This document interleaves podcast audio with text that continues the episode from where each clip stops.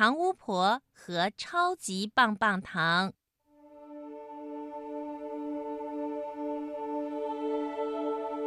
糖巫婆是一个胖胖的、全身都是用糖做的女巫，脾气可坏了。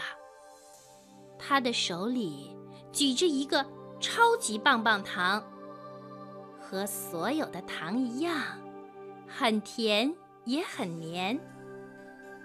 糖巫婆喜欢用超级棒棒糖粘东西。如果她在树底下睡觉，那么她的棒棒糖一定沾满了树叶。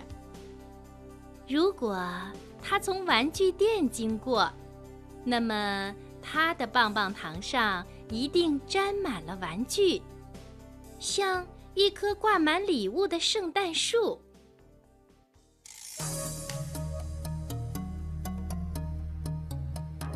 这天。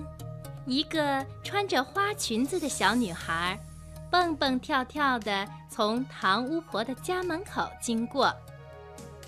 糖巫婆看见小姑娘甜甜的微笑，心里很不舒服。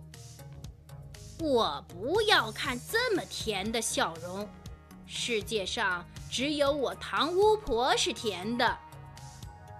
说完，糖巫婆。便用超级棒棒糖粘住了小姑娘的花裙子，把小姑娘高高的举在半空中。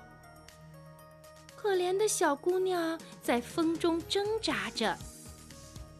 糖巫婆准备把它放到森林里最高的一棵大树上，让它回不了家。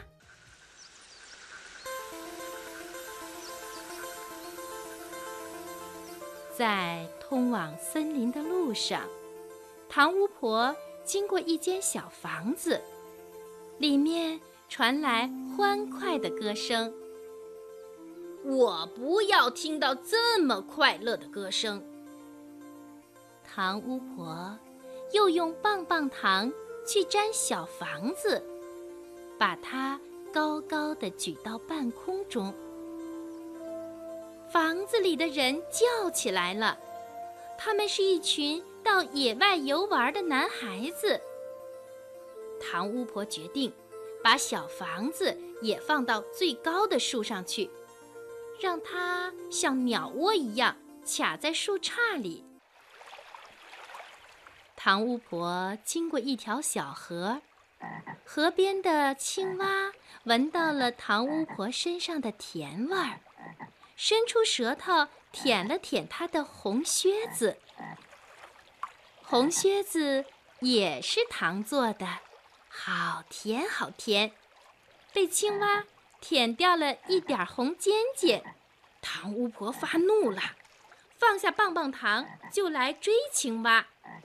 扑通，青蛙跳进了河里，一会儿就不见了。